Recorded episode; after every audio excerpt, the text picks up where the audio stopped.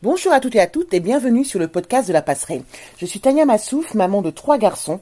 Alors, je rappelle, la passerelle est une entreprise qui a pour but de concilier vie professionnelle et vie familiale.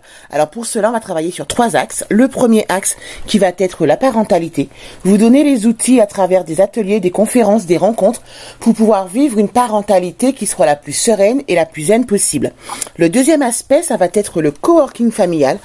L'idée est que vous puissiez venir travailler accompagné de vos enfants. Et la dernière partie, et pas des moindres, la conciergerie sociale et solidaire. Imaginez que vous nous confiez toutes les tâches chronophages qui vous prennent du temps, qu'elles soient administratives, qu'elles soient logistiques ou justement d'appoint. Alors aujourd'hui, j'ai le plaisir de rencontrer et d'interviewer Laura. Laura qui va aborder avec nous euh, une période qui devient un peu sensible pour certaines mamans, le postpartum. Et on va s'attarder plus précisément sur la dépression postpartum. Alors pour cela, on va balayer un petit peu avec Laura euh, bah, sa grossesse, qu'on puisse faire effectivement le, lien entre la grossesse, le postpartum qui débute, la dépression, où est-ce qu'elle en est aujourd'hui et comment elle, en fait elle euh, quelles seront j'ai envie de dire ses préconisations, ses indications, qu'est-ce qu'elle pourrait partager avec nous pour pouvoir justement éviter ou en tout cas informer au mieux les futures familles. Bonjour Laura, comment vas-tu? Bonjour Tania, ça va? Ça va? Bon. Tu es prête? Je suis prête. Bon, parfait. Alors, on va commencer, comme je te disais, par une, euh, une rencontre un petit peu libre avec quelques petites questions. L'idée, c'est qu'on puisse en fait avoir un petit fil conducteur de ta grossesse en passant par l'accouchement, le baby blues, le postpartum, la dépression postpartum et enfin où tu en es aujourd'hui et pour terminer, tes préconisations, tes conseils, tes astuces s'il y en avait. D'accord? Alors, pour commencer, Laura, est-ce que tu peux nous dire ben, de quelle région tu viens et de qui est composée ta tribu, s'il te plaît? Alors moi je viens de l'île de France, donc euh, plus précisément en Essonne. J'ai euh, un enfant, donc Louis, qui va avoir euh, trois ans bientôt en février. D'accord. Et je vis avec son papa depuis depuis cinq ans. D'accord. Est-ce qu'on peut dire ton âge, Laura, ou pas, s'il te plaît? Bien sûr, ben, je vais avoir 32 ans. D'accord. J'ai 44 alors, tu vois? Ah, t'es encore jeune, t'es encore jeune. oui, mais je pense que ça été mes 31 ans il n'y a pas longtemps, mais non, non, ça en Non, non, c'est bon, t'as changé de chiffre. Alors, euh, est-ce que tu peux nous parler un petit peu rapidement de ta euh, de ta grossesse pour qu'on puisse effectivement arriver au jour de l'accouchement de Louis? Euh, Comment ça s'est passé? Bah, Les neuf mois, voilà. Comment ça a été? Est-ce qu'elle a bien démarré? Voilà, dis-nous tout vraiment. Là, c'est bon, tu as la parole. Ok, alors ben moi j'ai appris j'ai appris que j'étais enceinte donc au mois de juillet, début juillet. Euh, ça faisait, euh, je pense que je devais être à 2-3 semaines honorée de, grossesse. Et, euh, et, très rapidement, en fait, j'ai été très malade. donc, j'ai pas du tout ressenti tout ce qui était fatigue. Enfin, j'ai pas eu de fatigue, etc. Mais par contre, j'ai été, j'ai fait de l'hyperémèse gravidique. Donc, j'ai j'ai vomi, hein, clairement, mm-hmm. beaucoup, vraiment, vraiment beaucoup, pendant quasiment plus de pendant, pendant plus de deux mois et demi où euh, je faisais malaise sur répétition, euh, je, je pouvais même pas boire de l'eau, enfin manger c'était euh, manger me dégoûter, voir une affiche, une affiche avec de la nourriture dessus, c'était ça me faisait vomir. Ah oui. Et et en fait, j'étais suivie. Enfin, à la, je, je savais pas trop comment ça se passait. En fait, c'est vrai que quand c'est notre premier enfant, on sait pas trop euh, ben, par quoi on commence. On va voir qui en premier, le généraliste, le gynéco. Enfin, on sait pas trop. Donc, euh, je suis allée voir mon généraliste euh, qui m'a juste prescrit une prise de sang bêta-HCG euh, et puis pour voir aussi mon taux de potassium. Et puis voilà, c'est tout quoi. Elle m'a dit ça va passer, je vous arrête, ça va passer. D'accord. Et, et puis au bout de deux mois et demi, ça passait toujours pas et j'avais mon rendez-vous gynéco justement, le, rendez-vous des trois mois. Et j'y suis allée un petit peu avant et là, je suis rentrée dans le, je suis rentrée dans, dans son, dans son cabinet. Mm il dit, en fait, il m'a même pas posé de questions.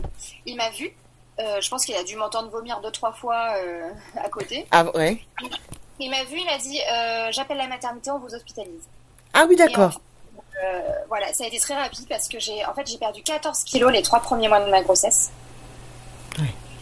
donc, ce qui est énorme. Mmh, c'est énorme, quoi. Ouais. Tellement déshydratée, je mangeais pas, donc j'avais, j'avais aucun apport. Enfin, tout tout ce qui me restait en, en, apport, enfin minéraux, etc., le fer, tout, tout, était concentré sur mon fœtus en fait. Mhm. donc, clairement, bah, il m'avait tout pompé. Et, et, moi, j'étais vraiment, j'avais plus de force, quoi. C'était, marcher était devenu un calvaire. Enfin, c'était vraiment, vraiment très compliqué. Donc du coup, euh, voilà, j'ai été hospitalisée et là tout de suite, en fait, j'ai eu tout un bilan sanguin mhm. et, et en fait, il s'est avéré que j'avais une hyperthyroïdie, un dérèglement de la thyroïde. Euh, euh, alors c'est assez fréquent sur les grossesses gémellaires. Oui. En fait, parce qu'il y a un très gros taux d'hormones. Mhm. J'en avais qu'un. Euh, et en fait, plus on a un gros taux d'hormones, plus on est susceptible d'être malade. Euh, ou de faire un dérèglement de la thyroïde. Donc c'était vraiment gestationnel, hein, par contre. Ouais, ouais, c'était d'accord. Euh, j'ai été tout de suite suivie par une endocrinologue et au quatrième mois, un peu plus, entre le quatrième et cinquième mois, euh, j'ai, euh, on a arrêté le traitement et ma thyroïde était totalement revenue à la normale avec la chute des hormones. Mhm. Donc voilà, je me suis dit, allez, c'est bon, ma grossesse est terminée. En plus, je remangeais, j'avais faim, c'était, franchement, c'était top. C'était bien. Et vers, vers la fin de mon cinquième mois, rendez-vous sage-femme, classique, hein, comme tous les mois. Et là, en fait, elle m'envoie aux urgences. Elle me dit, bah là, non, le col, il est court, euh, il faut aller, euh, il faut tout de suite aller aux urgences, en fait. Donc, euh, rebelote, je retourne aux urgences gynécologiques. Et là, col court, effectivement. Donc, je suis alitée, on m'a gardée à l'hôpital pendant une semaine. et ensuite, donc j'ai été... j'avais plus le droit de faire plus de 15 minutes de voiture euh, par jour. Il euh, fallait que je reste allongée au maximum. J'avais, j'étais pas alitée euh, totalement parce que mon col été remonté. Mhm. Mais, mais voilà, donc ça, ça, a quand même été assez traumatisant de se dire qu'à quasi 5-6 mois, mon bébé pouvait sortir. Il pouvait, ouais. Voilà, je n'étais pas trop prête. Donc, bon. Et puis, et puis voilà, et finalement, j'ai accouché le 26 février au lieu du 21 mars. D'accord, ouais la, la, poche des os est fissurée. Mhm. Et donc, on a déclenché mon accouchement. Voilà. Ok, d'accord. Oui, donc ça a commencé quand même assez. Euh, déjà, ouais, déjà dès les premiers mois, t'as déjà, ouais, as une grossesse, un début difficile, quoi. D'accord. Toute ma grossesse, en fait, je me suis dit plus jamais je veux recommencer, j'aime pas être enceinte. Euh, c'est vrai que les trois premiers mois, euh, enfin à la fin, je, j'en pouvais tellement plus quand j'étais hospitalisée. Je, je me suis dit vraiment, je me suis dit mais je, je veux arrêter en fait, je veux l'arrêter cette grossesse, je vais pas pouvoir supporter. Puis pourquoi prendre des risques euh, Enfin, vraiment, c'était c'était très compliqué. Ouais, c'était vraiment très... D'accord, ok. Et euh, quand ta poche des os s'est fissurée, qu'est-ce qui s'est passé là justement concrètement euh, jusqu'à l'accouchement proprement dit en fait? Alors en fait, il y a un matin, je me, je, sais pas, je sentais que c'était un peu bizarre. Alors c'est vrai qu'en fin de grossesse, on a beaucoup de pertes. Mm-hmm. je me suis dit bon, peut-être que c'est ça, mais quand même, je pressentais que qu'il y avait quelque chose qui n'était pas habituel. Donc on est allé à la maternité. On m'a fait un premier test euh, pour savoir si c'était du liquide amniotique. Mhm. Le premier test, elle savait pas trop. Euh, ça se colorait pas trop, la petite bandelette, elle se colorait pas trop. Bon, ils m'ont mis sous monito, le bébé, cœur du bébé, tout ça, tout le monde va bien. Et euh, elle me refait une deuxième fois le test. Et là, elle me dit, bon, bah, dans le doute, euh, on va vous déclencher. Donc, dans le doute. Dans, le doute. ouais. Je pense qu'il aurait pu rester encore un petit peu. Ouais, dans le doute. J'aime bien. Bon. C'était quand même déjà un gros bébé à 8 mois, donc euh, finalement, je suis très contente qu'il soit sorti euh, avant. Euh, et donc là, en fait, du, à, partir du moment où on m'a déclenché, donc j'ai été déclenchée donc, par tampon. Mm-hmm. ça a duré 36 heures, du moment où on m'a déclenché jusqu'au moment où j'accouche. D'accord, ah oui. donc ça a été très long. Toutes les, 12, toutes les deux heures, j'avais un toucher vaginal qui était extrêmement douloureux. Euh, donc là, déjà, ça a commencé un peu à me traumatiser. Après, euh, on m'a mis en chambre. Euh, je faisais du ballon. Je pouvais pas prendre de bain parce que, comme on soupçonnait la poche des os fissurée depuis 48 heures, on savait pas trop. Mhm. que des douches. J'avais des contractions par les reins. Mm. J'avais plus tout de contractions en fait, aujourd'hui, je ne peux même pas dire, je ne, je ne peux même pas euh, dire ce que c'est une contraction. Je ne sais absolument pas ce que c'est une contraction. ouais. Euh, effectivement, j'avais très mal au rein, mais comme comme pour mes règles en fait. Mm-hmm. Et, euh, et le lendemain matin, donc 24 heures après, Euh, la sage-femme me dit mais vous êtes toujours là? Je dis bah oui, oui toujours. elle me dit bon, bah, elle me dit bon bah écoutez, ce qu'on va faire c'est que vous allez aller prendre une douche, vous allez prendre votre petit déjeuner et puis après on va vous déclencher euh, avec, euh, on va vous déclencher les contractions pour ouvrir le col avec euh, la perfusion. Mhm.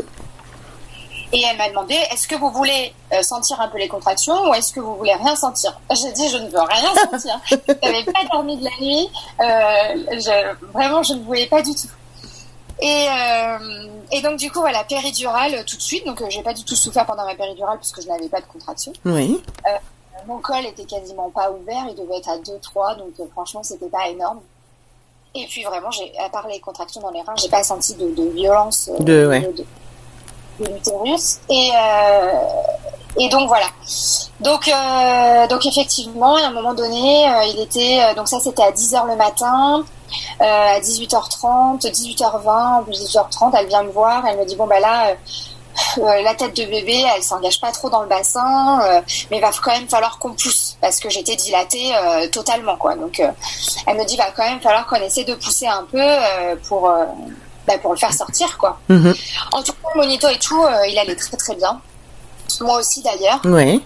Et euh, sauf que bah là, euh, je me rends compte au moment de pousser que la péridurale ne fait plus effet parce qu'elle a été faite beaucoup trop tôt. Da- ah oui. Et là, j'avais tellement mal, euh, mais tellement mal.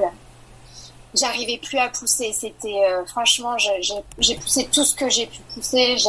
J'arrivais plus. euh, euh, elle arrêtait pas de me dire mais euh, si vous poussez pas assez, euh, euh, je vais devoir appeler le gynéco pour qu'on sorte le forceps et tout. Et au bout d'un moment, j'ai dit mais appelez le gynéco parce que là, je ne peux plus, je n'y arrive plus.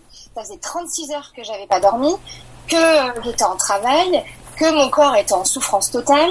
Euh, donc je leur ai dit clairement appelez le gynéco parce que je ne peux plus. T'as plus la force, oui. Plus la force, j'arrivais pas, j'arrivais pas. C'était euh, et euh, et puis surtout je je enfin, je m'attendais pas à un tel choc de, de l'accouchement en fait. Mm. Et, et elle me dit vous, je sens ses cheveux, vous voulez toucher Je dis non non. non. Sortez-le, sortez-le et tout. Je, je veux pas. Elle me dit, mais ça va vous aider. Est-ce que vous voulez un miroir pour voir? Je dis, mais jamais de la vie, mais vous donnez pas de miroir.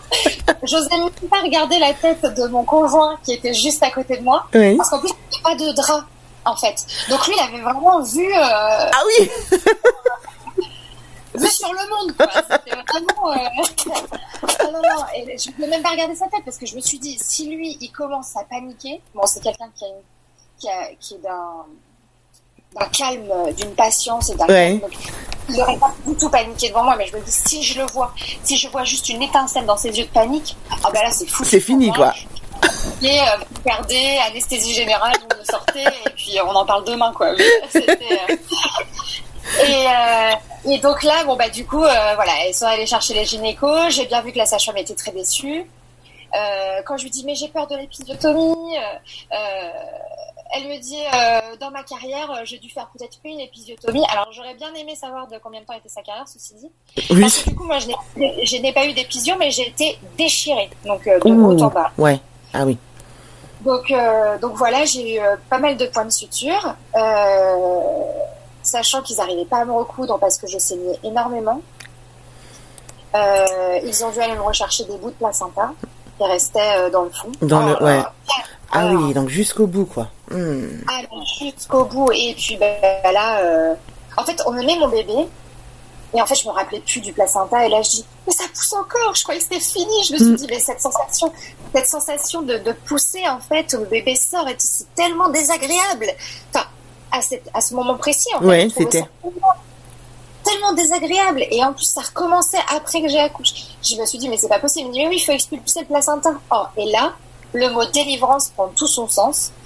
Parce que clairement, quand on enlève le placenta, c'est une totale délivrance. C'est vrai. vraiment. Oh, Waouh, c'est. Et là, ok, ok, là ça va mieux. Puis après, bon, elles m'ont recousu, comme j'avais pas trop, j'avais plus trop de péridurale, du coup, ils m'ont anesthésié euh, localement. Euh, bon, sachant que quand même, j'avais, euh, j'avais l'anesthésie, ce qui restait tout le long de mon, enfin, qui restait pas mal le, le temps de mon accouchement Mhm. parce qu'elle m'a produit et tout parce que ma, ma péridurale ne faisait plus effet. Euh, et puis voilà. Et puis ben on m'a mis mon fils sur le ventre et puis et puis voilà quoi. Ouais. Ça s'est bien passé. J'étais D'accord. choquée. euh, vraiment choquée, choquée. Un énorme choc de, de l'accouchement. De l'accouchement, ouais. Je m'imaginais pas du tout. Euh, je m'imaginais pas du tout. Euh, je m'attendais pas à ça, pas du tout. D'accord. Tu en avais parlé lorsque tu, on en avait parlé lorsque tu as fait la préparation à, à l'accouchement avec la sage-femme et tout? Euh, on t'en avait parlé de ça ou pas? Du fait que tu aies peut-être eu un choc. ça a été abordé ce point? Non. D'accord. Non, ça n'a pas été abordé. Ok, d'accord. Ok, pas de souci. Euh, qu'est-ce que je voulais te dire? Donc, là, ça y est, Louis, euh, ben, il est né, en bonne santé. Euh, T'es resté combien de jours à l'hôpital? Je suis restée cinq jours parce que Louis a eu la jaunisse. D'accord. On a dû faire euh, des UV. Ok, d'accord, ok. Et donc après, donc es rentré chez toi, pas de souci. à quel moment j'ai envie de te dire et comment tu as commencé à comprendre entre guillemets que Madame la dépression postpartum a, a fait son entrée et a dit coucou, ça y est, je suis là? Alors déjà, euh, à la maternité, je, pense qu'à la maternité, euh, bon, on parle de baby blues, parce que, bon, ben voilà, je pense mm. que énormément de femmes qui ont un baby blues et entre la chute des hormones et, euh, et puis, bah, franchement, un premier enfant, on ne sait pas en fait. Puis surtout, on n'est pas, même si on était préparé à ce que l'on pouvait ressentir euh, le jour euh, où on mettrait notre enfant sur le ventre, mhm. finalement, c'est le jour même où on se rend vraiment compte de, de, de, ce qu'on va ressentir.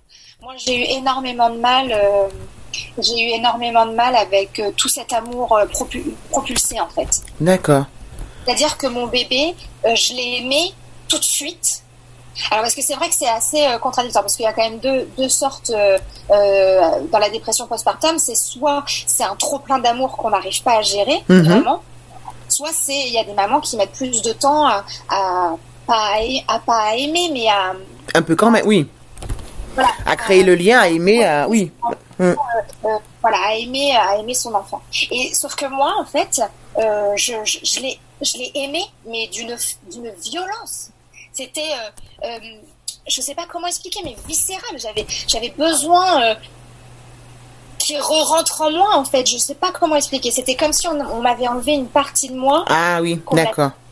Sortie sous forme humaine. Mm-hmm. Et, mais que non, en fait, je, je non, je, je remettez-le. Il était, qu'on reste que tous les deux, quoi. Enfin, c'était, c'était assez. Euh, je dormais pas à la maternité. Je me rappelle, la, la, sage-femme avait demandé avait demandé à mon conjoint de, bah, de sortir avec le bébé, d'aller lui donner le biberon euh, dans une autre pièce pour que parce que je, je ne dormais pas. Je, déjà, déjà Louis n'a pas du tout dormi dans son dans son dans, son berceau ouais. là, la maternité. Il a, il a, toujours dormi avec moi. Je suis tombée sur une super péricultrice.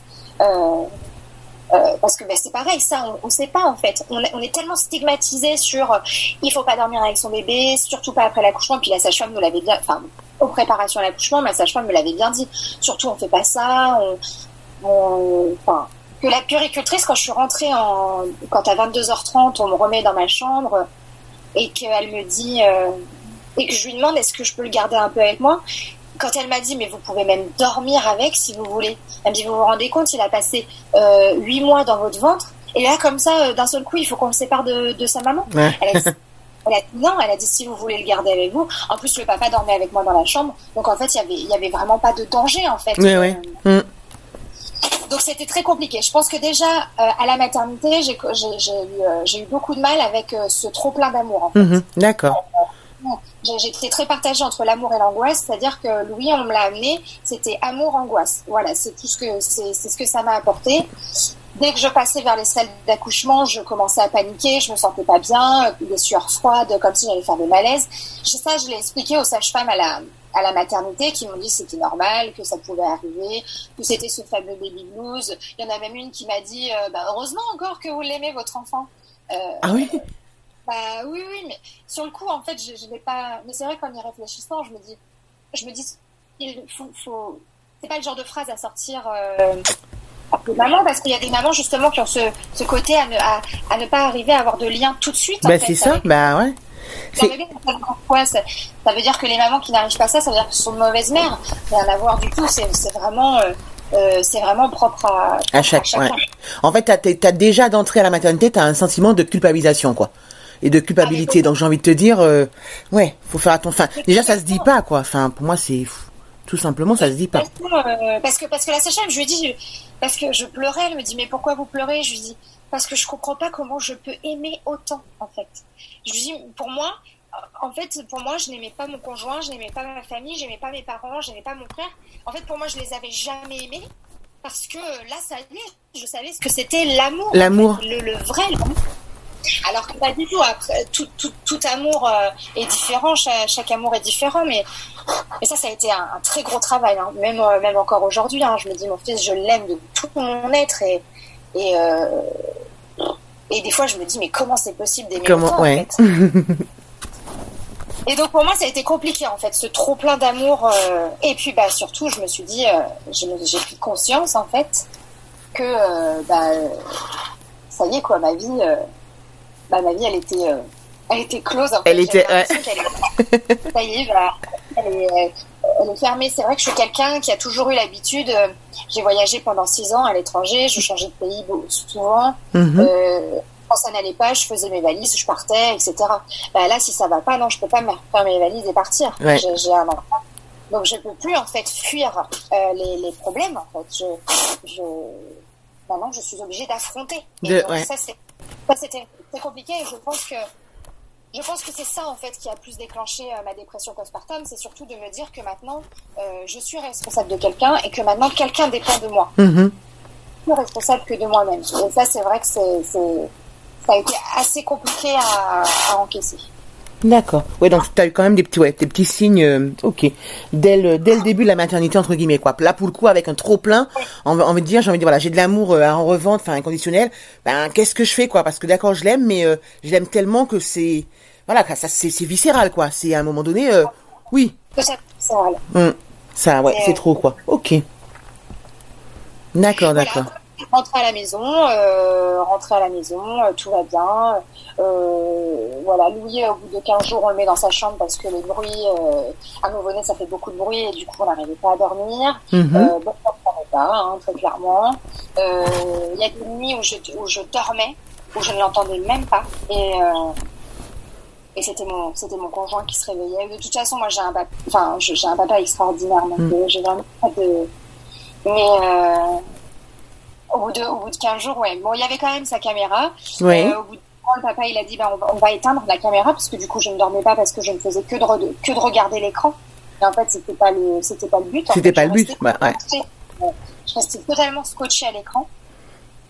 Et, euh, et ouais, je me sentais pas, euh, je me sentais pas, euh, je me sentais pas épanouie. En fait, pour moi, de l'image que l'on a et puis de nos propres mères, nos grands-mères, enfin euh, l'image que l'on a à l'extérieur, euh, voilà, on a l'impression que ça y est, t'es maman, t'es heureuse, tu rayonnes, t'es fraîche, t'es resplendissante.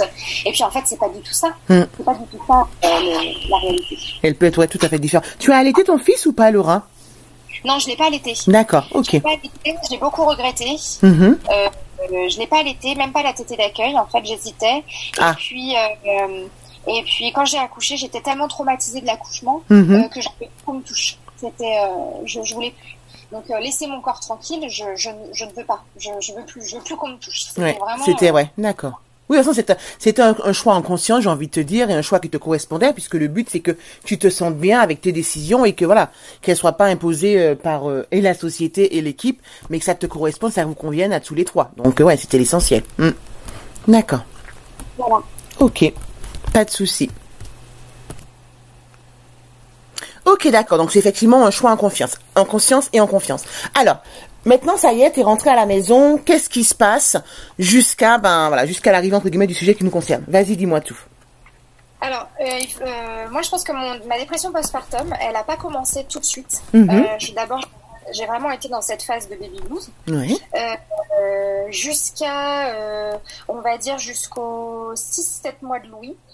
J'étais total. Bah, de toute façon, c'est simple. J'ai repris à travailler au bout de 7 mois. Oui. Donc on va dire que pendant 6 et 6-7 mois, on était totalement dans notre bulle.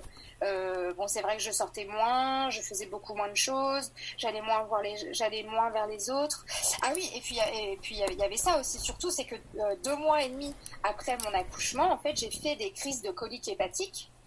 donc ça, on nous prévient pas non plus, mais il est quand même très important de le savoir. On nous prévient surtout de que l'on risque d'avoir l'appendicite, qu'il y a certaines femmes enceintes qui ont l'appendicite après leur accouchement, Mhm. mais on parle moins en fait de la vésicule biliaire, des calculs dans la vésicule biliaire. Et euh, en effet, moi j'ai fait des calculs dans la vésicule biliaire. Euh, donc j'ai été opérée euh, donc trois mois après mon accouchement. On m'a enlevé la vésicule biliaire. Mhm. Et là, euh, c'est pareil. Alors, c'est c'est marrant parce que les crises de colique hépatique sont beaucoup plus douloureuses que, que les contractions. Enfin, de- sont vraiment vraiment très douloureuses. Et, euh, et là, donc, euh, bah, pareil. Pendant un mois, j'ai pas pu porter mon bébé parce que j'avais euh, bah, j'avais les points, etc. Puis il fallait surtout pas, fallait, fallait que ça cicatrise à l'intérieur. Donc, euh, donc voilà. Euh, et puis pendant ma grossesse, j'ai aussi déclenché euh, une maladie de Bouvray. Donc la maladie de Bouvray, c'est euh, c'est le cœur qui s'emballe. Euh, donc on peut être en train de discuter ou même en train de dormir et puis d'un seul coup le cœur passe en palpitation, en tachycardie à, à 180 euh, comme ça, sans, sans prévenir. Sans prévenir, ouais. Donc c'est quelque chose qui est très, euh, enfin je vais pas faire tout un truc sur la maladie de Bouvray, mais euh, c'est pas dangereux en fait hein, pour en soi, Euh, mais ça, mais c'est très euh, très handicapant et c'est très impressionnant et ça fait vraiment peur la maladie de Bouvray. Et, euh, et donc voilà, donc ça peut durer 30 minutes comme ça peut durer 4 heures. C'est vraiment ça dépend. Ça dépend, ouais. D'accord. Oui. D'ailleurs, je me rappelle que en fait, la- ma première crise de Bouvray, elle a été déclenchée euh, quand j'ai été hospitalisée à mes 5 mois, mes cinq mois et demi de grossesse, où euh, je suis, euh, où mon col était court, où la sage-femme m'avait donné du Xanax. Je m'en rappellerai toujours. La, la sage-femme m'avait donné du Xanax en me disant mais non vous êtes stressée. Je leur disais je vous assure je ne suis pas stressée. Je, je vous assure que mon cœur s'emballe. Et elle me dit bah c'est normal chez les femmes enceintes etc. Donc toute la nuit en fait elle m'avait euh, elle était venue prendre ma tension, etc. Elle me disait, bah non, ça va passer, ça va passer. La sage-femme de jour, le lendemain, quand elle est venue et quand elle a vu que ma tension était descendue à 7 et que mon cœur battait à 160, euh, bah, elle m'a tout de suite transféré aux urgences, en fait, parce Mm. que bah, c'était pas, pas normal, quoi. Bah oui. 7 heures que j'étais à 160 de pulsation. Donc c'est Ah. énorme, 60. C'est comme si j'avais couru pendant 7 heures. Pendant. Bah oui, c'est ça, quoi. Ah. C'est énorme, j'étais allongée. Et, euh, et en fait, euh, voilà, donc c'est comme ça que c'est. Enfin, là, c'est déclenché la maladie de Bouvray. D'accord. la Bouvray, elle se déclenche sur des cœurs sains, euh, en général entre euh, 15 et 30 ans. Ah, ok. D'accord. voilà. Et donc, donc, donc déjà, j'avais, j'avais, j'avais euh, cette, cette tachycardie de Bouvray. Et puis, euh, donc ça, c'est pareil. Hein, cette tachycardie, euh, pour moi, je mets ça sur un plan psychique. parce que normalement, la, la, la- la maladie de Bouvray, elle peut s'opérer, c'est très facile. On enfin, c'est voilà, c'est juste un petit conduit électrique à brûler. mais j'ai pas voulu me faire opérer en fait. Je voulais d'abord soigner mon psychique. Mhm. Ah. Pour me dire est-ce qu'il n'y a pas un côté psychologique là-dedans Euh, donc, donc voilà. Donc en fait, euh, grossesse, accouchement, Bouvray, euh, vésicule biliaire, euh, en fait ça a été trop l'amour que je ne comprenais pas, la fatigue. J'avais pas un bébé qui pleurait beaucoup, donc franchement j'ai vraiment eu beaucoup de chance. Qui dormait absolument partout, enfin c'était extraordinaire. Mais tout ça cumulé en fait, je me suis dit bah on m'a clairement enlevé ma vie quoi. C'était mais avant j'avais pas ça, j'étais pas- pas... malade, avant j'avais pas mal ici, avant je faisais pas attention si euh, j'avais un peu mal un petit peu mal aux cheveux ou un peu mal à un orteil. Je faisais pas alors que tout prenait proportion euh, euh, énorme en fait. Euh, j'ai mal à un ongle. Mon Dieu, mais qu'est-ce que c'est? Est-ce que je vais mourir? En fait, j'ai développé en accouchant, j'ai développé la peur de mourir. Ça a été pour moi, en fait, ce jour-là, même si j'avais, même si j'ai pas eu un accouchement à risque, mais j'ai eu j'ai eu peur de mourir. Et après, j'ai développé ce truc, je l'ai je l'ai euh, je l'ai nourri en fait dans le fait d'avoir peur de mourir et de ne pas voir grandir mon fils ou que mon fils se- grandisse sans sa maman. Et, et tout est parti de là en fait. Tout, tout après ça a fait une boule, une boule, une boule, une boule. Et puis après j'ai repris le travail, donc à 7 mois. Euh, et là, les- alors que de la naissance jusqu'aux 7 mois, je n'avais pas fait de tachycardie. Et, au, se- et donc juste avant de reprendre le travail, la nuit avant de reprendre le travail, euh, j'ai, euh, je fais une crise de tachycardie, etc. Et là, je me suis dit, ouais, il y a quelque chose qui va pas. euh. Je me suis vraiment dit, il y a quelque chose qui, va pas. Et de toute façon, de toute façon euh, j'avais perdu 20 kilos, j'étais d'une maigreur. Mais vraiment, j'étais très très maigre. Je me, je me nourrissais plus du tout. Je me nourrissais de, de pain, de blanc de poulet et de, et de purée. Ah oui. Ouais. Ouais, parce que euh, bah, j'avais peur déjà de refaire des crises de colique hépatique, mhm. alors qu'on m'avait enlevé la visite biliaire, donc rien à voir. Euh, j'avais énormément de problèmes digestifs. Euh, je... Et puis c'est là en fait que sont arrivées les crises d'angoisse, les, les, attaques de panique, les crises d'angoisse. Donc je me suis renfermée sur moi-même. Donc je ne voulais plus sortir chez moi parce que j'avais peur que euh, il m'arrive quelque chose. Euh, donc euh, voilà, j'avais perdu totalement ma joie de vivre. Euh, j'étais plus du tout pétillante. J'avais plus euh, vraiment. Hein, je, je, je me laissais complètement aller.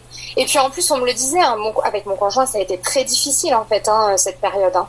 Euh, parce que effectivement moi j'étais quelqu'un qui était très potarde, euh, très euh, rigolote, très dans la très dans la déconne. Et là mais plus du tout, puis plus rien ne faisait rire et, tout prenait une ampleur énorme. Enfin, je vais dire une bêtise, mais un, un de la de la poudre de du, de, de la poudre de lait mm-hmm. qui va traîner sur un sur sur le sur l'évier par exemple ça prenait une proportion immense. C'était, euh, je pleurais, je hmm. pouvais, euh, c'était, euh, ouais, vraiment c'était compliqué. C'était vraiment une période très très compliquée. Ouais. Tout, tout était amplifié justement par ton état, quoi. Ouais. Tout. D'accord. C'était une tristesse. Hmm. Je regrettais. Je me disais mais pourquoi Mais j'aimais mon fils de tout mon cœur, mais je me disais mais, mais pourquoi j'ai fait ça? Ma vie elle était tellement bien avant. Mais pourtant je le voulais ce bébé je le voulais. Et puis je me disais aussi, il y a tellement de femmes qui rêvent d'avoir des enfants et moi je suis là à me plaindre. Mm. Ah, la culpabilité, ce sentiment de culpabilité en permanence, en permanence, en permanence, tout le temps en fait. J'avais l'impression d'avoir une culpabilité énorme autour de moi et ça, ça me renfermait, euh, ça me renfermait totalement sur moi-même et puis sur les autres. Enfin, de toute façon, j'étais plus du tout la même. Et je ne suis plus la même de toute façon depuis que j'ai eu mon fils. Après, c'est normal, on gagne aussi en maturité. Mais, mais je suis absolument plus du tout la même depuis que j'ai lu, ça c'est sûr. Depuis, ouais. En fait, tu as, eu un changement d'identité avec effectivement des. Enfin, une démultiplication. Enfin, enfin, comment dire Avec vraiment des sentiments démultipliés pour plein de choses. Et avec et l'angoisse qui s'est mélangée et le sentiment de culpabilité de se dire voilà, je l'ai voulu, mais en fait, ma vie d'avant, ben, je l'aimais bien quand même. Et que si je pouvais la retrouver en ayant mon enfant, ça serait quand même top. Donc en fait, tout s'est mélangé, tout s'est amplifié chez toi, quoi. Hmm. En fait, pour moi, je me suis dit, je vais avoir un enfant, mais euh, j'aurai la même vie qu'avant, mm. mais avec un enfant. Voilà, je me suis dit, euh, bah voilà, ça sera. Enfin, mais j'avais, j'avais pas pris en compte tout ce que pouvait faire euh, une grossesse sur le corps, en fait. Je, ça, ça, je le savais pas. Sur le corps, sur le psychique, sur, sur tout, tout change. On n'a plus la même. De toute façon, notre visage, n'est plus du tout le même d'avant grossesse et, d'après grossesse. C'est mm-hmm. pas donc notre corps n'est pas le même. Ça, je, je, je m'en rendais pas compte. Je m'en rendais pas compte. Ça a été vraiment pour moi euh, très compliqué. Mais je pense que voilà, le, ce que tu, ce que tu, ce que tu dis là résume vraiment bien euh, ce que beaucoup de femmes euh, ressentent et ont ressenti. C'est vraiment se, se dire voilà, j'ai une vie, j'ai un bébé, ben après coup, ça sera la même vie et un bébé. Alors qu'en fait, comme tu dis non, il y a plein plein de choses qui, qui interviennent euh, et on n'est pas préparé à ça, on n'est pas averti. Euh, et on prend ça en, plein, en pleine face, quoi, en fait, tout simplement. En fait, on parle beaucoup, les sages-femmes préparation de cours à l'accouchement, euh, les cours de préparation à l'accouchement, elles parlent beaucoup de, euh, de bébé, de l'après, de, de, bébé en fait, comment s'en occuper, que faire avec lui, etc. On parle très très peu quand même du postpartum, hein, de, pour la maman, très très peu, très très peu. Mm. Et vraiment, il est vraiment important de, de, de parler de ce postpartum parce qu'il faut vraiment que les mamans sachent euh, se, préparer en fait. C'est important, c'est vraiment important. Hmm. Non, non, mais c'est ça. Et c'est là qu'on voit qu'aujourd'hui, il y a une société, enfin, la société, effectivement, il y, a, il y, a, un souci parce que, comme tu dis, on parle énormément de bébés et on laisse maman dans un coin. C'est-à-dire qu'en fait, on lui dit comment faire un biberon, comment allaiter, comment euh, porter, mais on lui dit pas, ben en fait, tu vas avoir des hauts et des bas émotionnels, tu vas peut-être pas aimer ou trop l'aimer, tu vas peut-être euh, amplifier certaines choses. En fait, on l'oublie. Pendant neuf mois, elle est chouchoutée comme une reine. Dès que bébé arrive, en fait, en fait, ben, elle est occultée, elle est mise de, côté. Parfois, j'ai envie de dire même, même parfois dénigrée et pas euh, et pas écoutée et prise en considération. Et en fait, il y a que bébé qui compte. Il y a vraiment un projecteur là, bébé, bébé, bébé et maman. Oui, mais maman, elle va bien de toute façon. Ben en fait, euh, peut-être pas quoi. Parce qu'elle naît aussi en même temps que son bébé. C'est deux naissances à gérer, hein. C'est pas qu'une seule, hein. C'est ça. Hmm. Non, mais totalement. C'est- En fait, je suis passée d'une grossesse où j'ai été choyée totalement à euh, je suis devenue maman et euh, pff, elle arrête pas de se plaindre. Ouais, mais, Et- mais voilà, c'est ça. En fait, euh, déjà, je sais pas que j'arrête pas de me plaindre, c'est que euh, bah, c'est pas facile, quoi. Oh mais ça va passer, oh mais t'inquiète, mais euh, mais c'est normal, oh, euh, allez ressaisis-toi. Voilà, ça c'est des phrases que j'entends. Mais non, tu vas pas mourir. C'est- voilà, toutes sortes de phrases que que j'entendais en fait de mon Mm. entourage. Alors que clairement, j'avais juste besoin qu'on me dise est-ce que ça va? Euh, juste, est-ce que tu vas bien? Est-ce que tu vas bien? Ah Tu non, as ça- besoin de quelque chose? Mm. Est-ce que tu veux te ramène un verre d'eau? Je- Mais juste ça, en fait. C'était, c'était vraiment pas. Et c'est pour ça qu'avec mon conjoint, on s'est vraiment pas du tout compris. Pas du tout. Pas du tout, pas du tout. Ça a été très compliqué. Hein. On a frôlé vraiment plusieurs fois la séparation. Mhm. Et puis finalement, euh, voilà, je me suis fait, so- je me suis fait suivre et maintenant ça va, ça va beaucoup mieux. D'accord. Voilà. Est-ce que tu peux nous parler brièvement, donc justement quand tu, je me suis fait suivre, qu'est-ce que, alors à quel moment tu t'es dit stop, ça c'est plus possible, c'est plus normal? Quand tu as pris la décision, c'était donc à quel moment et comment tu t'es fait suivre en fait, concrètement là aujourd'hui? Et où tu Alors, en es? J'ai pris la décision de dire stop. Euh, c'est au moment en fait où j'ai euh, où j'ai repris le travail. Donc en fait j'ai repris une vie normale. Mhm. Euh, C'est-à-dire que à 7 mois de bébé j'étais dans ma bulle. Donc pour moi tout était euh, tout était normal en fait. Sauf que quand j'ai repris une vie que tout le monde reprend, euh, que tout le monde prend une vie dans sa vie de tous les jours. Mhm. Euh, ben là, je me suis dit non mais Laura, ça va pas du tout. Tu veux plus sortir, tu fais des crises d'angoisse alors que je faisais pas de crises d'angoisse. Et là, je me suis vraiment dit qu'il fallait que je me fasse aider. Donc effectivement, je me suis fait aider. Euh, J'ai rencontré une psychologue sophrologue qui est spécialisée dans la maternologie et l'analyse des, des mémoires prénatales. Mhm. Donc ça, elle était excellente, mais elle était loin de chez moi. Euh, excellente, vraiment, mais excellente. C'était euh, pour moi euh, très révélateur. Euh, ça m'a fait énormément de bien. Et en parallèle, euh, je faisais aussi de la kinésiologie. Euh, donc euh, voilà, je sais pas si tu sais ce Ouais. que c'est la Oui, kinésiologie. oui. Mais vas-y, développe pour le, ceux qui nous écoutent, s'il te plaît. Alors en fait, euh, la kinésiologie, c'est euh, en, gros, euh, on va rééquilibrer les énergies par le toucher Euh, et aussi euh, donc euh, le, enfin, le kinésiologue, là en l'occurrence, pour donner un exemple, euh, par exemple, il va toucher mon poignet et euh, il va il va tapoter et il va me donner, euh, il va il va forcément nous nous dire quelque chose avec ce qu'il ressent. Donc il va donner un mot. Donc par exemple, bah, moi il m'a donné le mot culpabilité. Euh, Mm. Et il fallait que je développe en fait. Et il me disait pour vous, qu'est-ce que qu'est-ce que vous ressentez quand je vous parle de culpabilité? Et donc voilà, en fait, on développe comme ça et après on recentre les énergies et, euh, c'est sur plusieurs séances et c'est excellent. Franchement, la kinésiologie c'est excellent. J'ai adoré. Euh, je, franchement c'est top, top. C'est vraiment, je recommande vraiment. Euh, Et puis ça permet aussi d'aller chercher en fait l'origine de ces angoisses. Et souvent, pour ma part, que ce soit avec la sophrologue spécialisée dans, dans la maternologie ou avec le kinésiologue qui n'ont aucun, rapport entre eux, qui ne se connaissent pas, euh, pour eux, mes angoisses remontent à mon état fœtus au neuvième mois de grossesse de ma mère. Donc en fait, donc en fait tout est Tout est lié. Tout, est lié en fait. Mm. C'est-à-dire que à la naissance de mon fils, toutes mes angoisses que j'ai gardées pendant 30 ans sont remontées à la surface. Et en fait, tout ça, ça a été un travail et j'ai trouvé ça formidable. La kinésiologie, je trouve ça vraiment formidable. Après, j'ai essayé plein de choses. hein. J'ai essayé l'hypnose, euh, j'ai essayé euh, la sophrologie, euh, j'ai... voilà, je me suis, euh, je me suis renseignée sur euh, euh, sur les plantes, sur. Enfin, après, je vais pas le cacher. Hein, j'ai été, j'ai été, et je suis, je suis encore sous sous anxiolytique. Alors, j'ai refusé les antidépresseurs. Mhm. Euh, j'ai refusé les antidépresseurs, mais alors j'ai été euh, sous anxiolytique quand même pendant quasiment euh, pendant, presque deux ans. Pendant deux ans, ouais, j'ai été euh, quasiment sous anxiolytique, un an et demi, deux ans. Mhm. Et là, les politiques, je les ai arrêtés depuis, euh, depuis, depuis le premier confinement. D'accord. Au mois de ouais, mars. Euh, et, euh, et maintenant, j'en prends que en cas de grosse crise d'angoisse, quoi. Voilà. D'accord, ok. Parce que ça m'arrive encore d'en faire.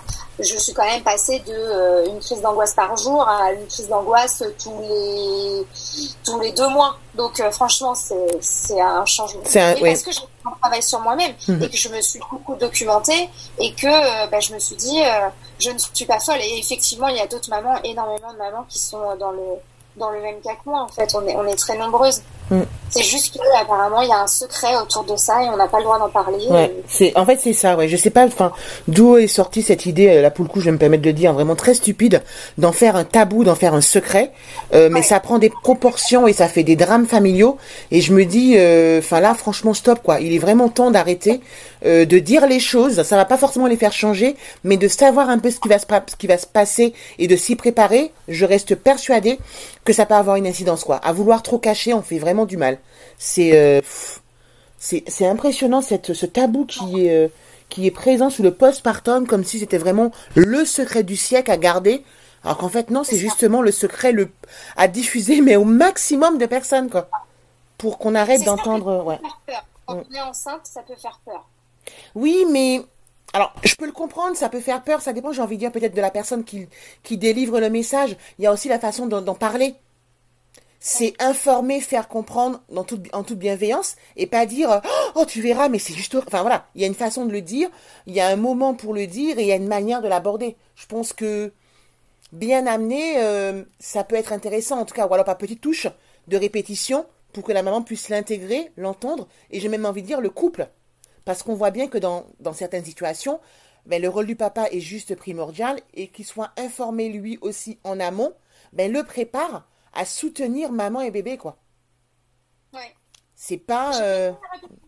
D'ailleurs. Qu'est-ce que tu as dit? Dans tout, dans, dans tout ça, j'ai fait une thérapie de couple aussi. hein. Bah, tu vois, voilà. Mais ça, ça me surprend pas parce que. De- Ouais, le postpartum n'est pas réservé, comme on l'entend beaucoup, à la femme. Euh, c'est vraiment, encore une fois, quelque chose pour un couple, en fait. Euh, parce que on le traverse à deux. On traverse pas maman, papa ou la compagne d'un côté. Non, on traverse vraiment, c'est un trio émotionnel. Donc il faut vraiment prendre cette entité dans sa, euh, globalité, quoi. Sinon, comme tu dis, on arrive à la cassure. Et voilà, quoi, l'inévitable arrive. Donc, euh, ouais, c'est vraiment euh, une dualité, parfois, voilà, un trio à prendre en compte, mais vraiment à tous les niveaux. Psychique, physiologique, enfin, tout, tout, tout, tout, tout, quoi. Bon, j'ai une question. euh, je me permets de rebondir sur ce que tu as dit. Euh, Il y a une notion, enfin, tu as employé un terme, euh, non, je suis pas folle. Je l'entends beaucoup, beaucoup aujourd'hui parce que les mamans ne sont pas écoutées, elles sont pas prises en considération et elles finissent par se dire, mais en fait, si ça se trouve, c'est que dans ma tête, quoi. Alors qu'en fait, non, tu le dis très bien, je ne suis pas folle. Il y a vraiment un réel problème derrière tout ça. Au lieu de mettre des pansements un petit peu qui vont arrêter l'hémorragie, cherchons la cause réelle. Tu as parlé tout à l'heure de euh, kinésiologie, pardon. Euh, moi, quand je fais la hum, réflexologie bébé affective euh, avec les mémoires émotionnelles, on remonte effectivement parfois au transgénérationnel pour aller chercher quelle naissance a été impactée et quelle naissance vient réparer quelle naissance. Là, c'est ta grand-mère, je crois, avec celle de ton fils. Il y a toujours, entre guillemets, une naissance qui est liée à une naissance actuelle. Non, c'est la mienne. Ah, c'est la tienne. D'accord. Ouais. Ouais. Et tu vois, ça, vient réparer en fait. Il y a toujours euh, cette part de, on va dire, d'émotionnel, de, de transgénérationnel qui est liée à quelqu'un. Donc, faut pas essayer de se dire on met un pansement, mais allons vraiment à la base pour aller à la racine et chercher voilà où est-ce que le mal a été fait ou où est-ce qu'il y a eu une incompréhension, quelque chose qui n'a pas été terminé ou guéri quoi, tout simplement. C'est ça. Totalement. Mm. Mais ça me parle beaucoup parce que je le vois, ouais. Totalement d'accord avec ça. Et je pense que l'on est ce que l'on, je pense que l'on est ce que l'on est aujourd'hui par rapport à ce que l'on a pu vivre avant ou ce que nos, ou ce que les générations, nos générations d'avant ont pu vivre aussi. Exactement. Euh, Aujourd'hui, moi, j'ai, euh, si j'ai décidé aussi de me faire euh, euh, soigner, Mhm. suivre, c'est surtout pour casser en fait cette euh, cette barrière et que mon fils n'ait pas à vivre ça en fait. Ouais. Aujourd'hui, on a vraiment les moyens. Alors peut-être que moi, quand ma mère elle a accouché, effectivement, ma mère elle a fait euh, une dépression, euh, mais on parlait pas de dépression postpartum à l'époque. Euh, et puis euh, et, et puis il n'y avait pas tout ça, on parlait pas de kinésiologie, de sophrologue il y a 30 ans Mm. en arrière. on n'en parlait pas forcément. Il n'y avait pas tout ça pour aider.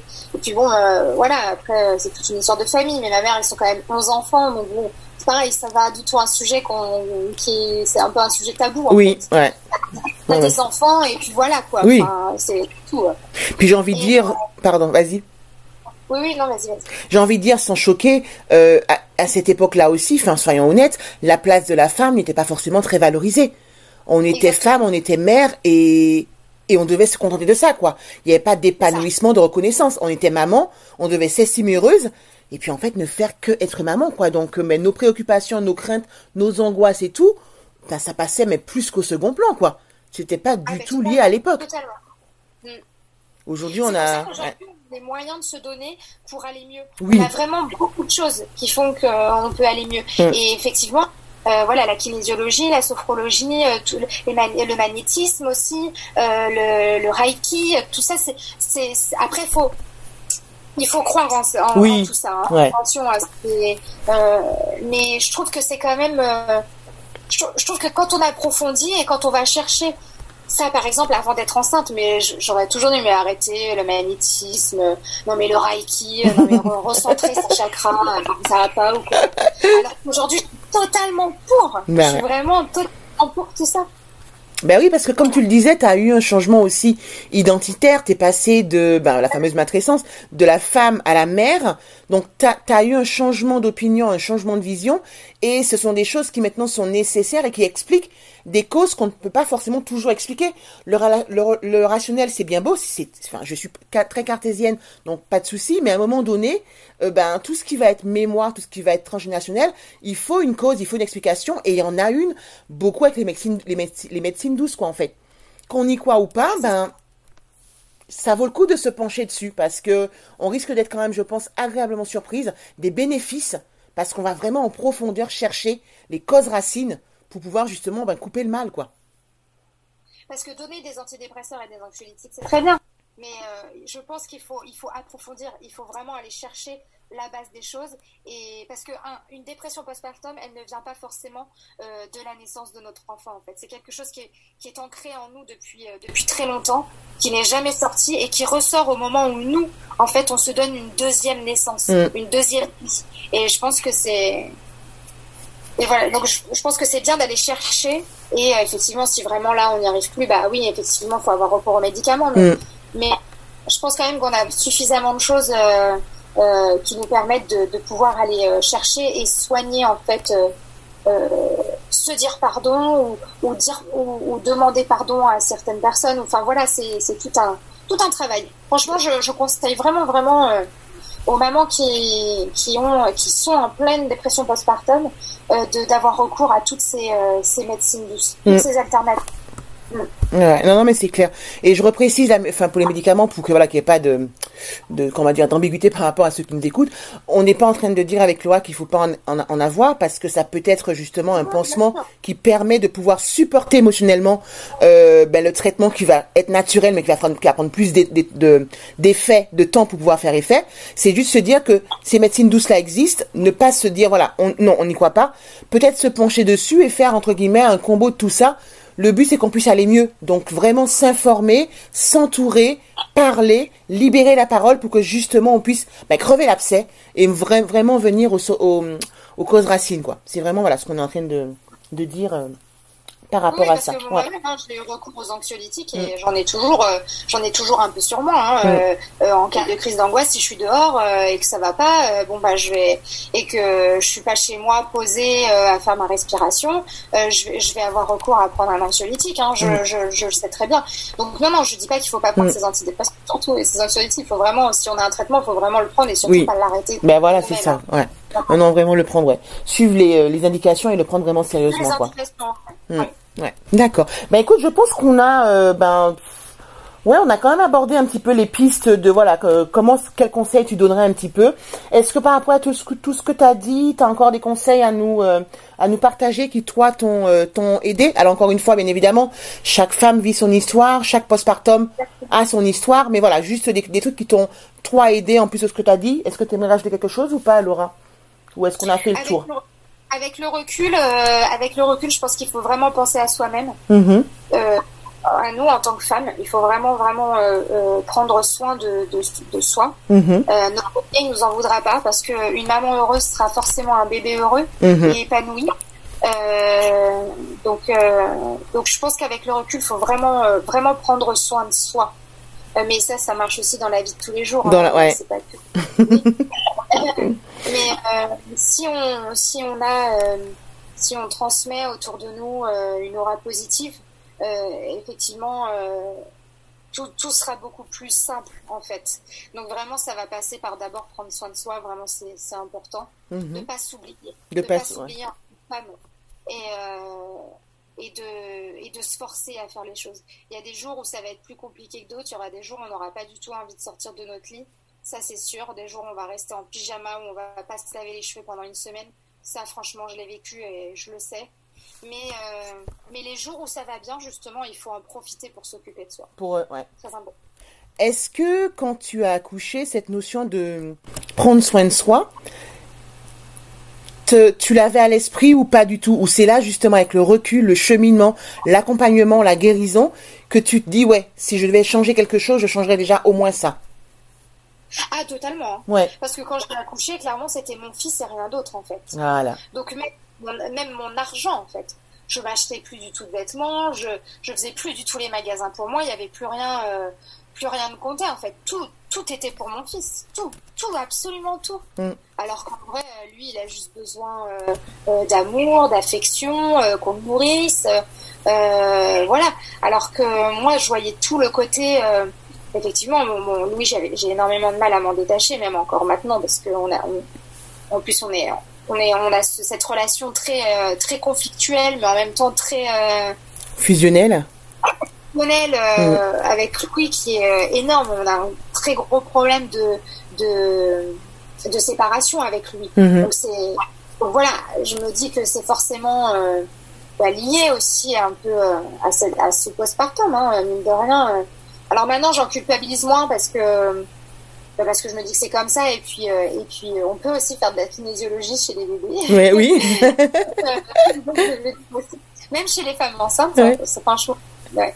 et euh, et donc je sais plus du tout je parle tellement je sais plus du tout ce que je voulais dire mais Tu euh, parlais de kinésiologie pour, euh, pour Louis, je pense. c'est de ça, de prendre soin de soi. Mm. Euh, quand j'ai accouché, non, franchement, je l'avais pas. Je l'ai maintenant depuis que j'ai le recul.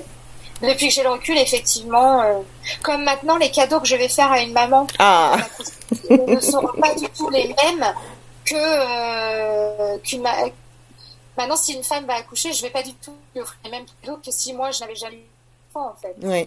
C'est-à-dire que demain, demain euh, voilà, j'ai ma cousine qui va accoucher bientôt. Euh, je sais très bien que je vais lui offrir un cadeau à elle. Parce que son bébé, il en aura un million de cadeaux. On a Oui. bon, quoi. Mais, mais pareil, ça, c'est, voilà, c'est, c'est tout ça, en fait. C'est, on, on- Aujourd'hui, je suis en paix et je suis apte à me dire j'ai envie d'un deuxième enfant. D'accord. Alors qu'on m'avait demandé avant le confinement, parce que pour moi, le confinement a été, le premier confinement a été très bénéfique. Ça m'a fait totalement faire remettre en question. Mhm. Mais euh, euh, avant le premier co- confinement, c'était catégorique, je n'aurai jamais de deuxième enfant. Je ne veux pas retomber enceinte, je ne veux pas revivre la grossesse, je ne veux pas revivre un accouchement, je ne veux surtout pas d'un deuxième enfant. C'était pour moi, mais catégorique. Et, euh, et là, maintenant, je me dis qu'un deuxième enfant, euh, ouais, je pense qu'on travaille un peu dessus, ouais. Bah écoute, j'ai envie de dire, euh, ouais, c'est, ça me paraît être un beau mot de la fin. Je sais pas si tu as tout dit, mais euh, voilà, comme quoi on peut, euh, voilà, on traverse un postpartum. Bon, j'ai retenu, hein, donc je, je, je surveillerai tout ça. non, non, mais c'est bien, c'est bien parce que tu effectivement, voilà, tu nous as bien partagé effectivement, voilà, ton, ton ta grossesse, euh, ton postpartum, ta dépression, ta reconstruction, j'ai envie de dire, euh, ton cheminement, mais ta guérison finie ou peut-être pas finie ou presque finie, mais en tout cas ton voilà ton cheminement vers la guérison. Et effectivement, euh, t'as dit un mot aussi, voilà, je m'arrêtais vraiment volontairement dessus. Je suis en paix. C'est un mot, voilà, que- qui est tout simple, qui est tout banal, mais qui prend tout son sens et qui est lourd, en fait, au niveau de l'émotion que ça dégage. Voilà, un sentiment, voilà, je le pose, je le dis, donc je l'affirme, et je le suis, et je le vis, quoi. Donc c'est super important, voilà. Euh, c'est un peu la note, euh, pas la note de fin, mais voilà, la note qui permet de se dire, voilà, on traverse tout ça, mais rassurez-vous, il y a voilà, il y a une fin, euh, il y a, il y a voilà, c'est, on traverse tout ça, il y a peut-être une raison ou pas, mais voilà, il y a une, il y a un aboutissement, il y a un cheminement à faire et voilà, je suis en paix. C'est vraiment, j'ai envie de dire le mot moi qui me, que je retiendrai pour la fin. Et puis, je, j'ai envie d'avoir un deuxième enfant. Voilà, on vient vraiment sur euh, ce, ce couple de mots assez fort qui montre que ben, ok, il s'est passé des choses, on a vécu, on a traversé, on a souffert, on s'est construit. Mais voilà, je suis en paix, j'ai un deuxième enfant, j'ai envie de dire, voilà, c'est c'est des notes de, fin, moi, qui, pas qui me correspondent, qui me font plaisir, mais qui me, qui me conviennent, parce que je me dis, voilà, c'est euh, une Laura apaisée, euh, reconstruite, alors, entre guillemets, peut-être pas terminée, peu importe, mais voilà, en chemin, bien parti pour, et euh, avec un beau message d'espoir pour toutes celles et tous ceux, parce que les papas aussi sont concernés, qui nous écoutent, pour pouvoir justement mieux accompagner leur compagne, pour pouvoir mieux anticiper, et mieux comprendre que, ben, qu'on est 100% focus sur le bébé, on n'est pas égoïste, c'est juste que là, on peut pas faire autrement, quoi. Donc, euh, qu'ils le sachent en amont les papas et qu'ils le sachent pendant, ben, ils sont là aussi pour être un peu garants de, de nous sortir la tête hors de l'eau pour nous permettre de recommencer à vivre pour nous et pour prendre soin de nous. Exactement. Ok. Bon, ben, je pense que on a tout dit. En tout cas, euh, ben, merci beaucoup Laura pour euh, ben, cette, on va dire cette, enfin ce témoignage, voilà, vraiment en toute en toute transparence et puis en toute bienveillance. Euh, ben, ça a été vraiment un plaisir de faire un podcast avec toi. Euh, ma petite, mon petit doigt me dit que ce sera pas le dernier. On laisse le mystère pour le pour la suite. Euh, je sais pas si t'as quelque chose à dire ou pas? Vas-y, dis-moi.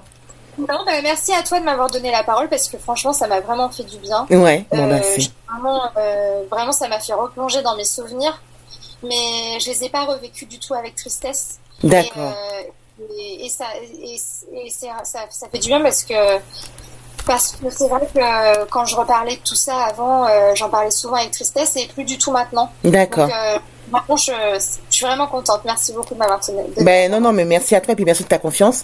Euh, ben je te dis, je te souhaite une belle journée. Euh, ben je te dis à très très bientôt et puis encore une fois merci beaucoup d'avoir voilà livré un petit peu euh, ben, sur un sujet qui nous touche toutes les deux et qui nous concerne et qui concerne pas mal de familles. Voilà, c'est entre guillemets un premier pas pour essayer de à notre niveau lever un peu euh, le tabou sur ce mot euh, postpartum, le tabou sur cette situation qui n'est pas du tout honteuse que l'on vit et qu'on peut euh, et on peut en sortir. Ben je te je t'embrasse à distance et je te dis à très très bientôt Laura. À très vite, Ciao ciao.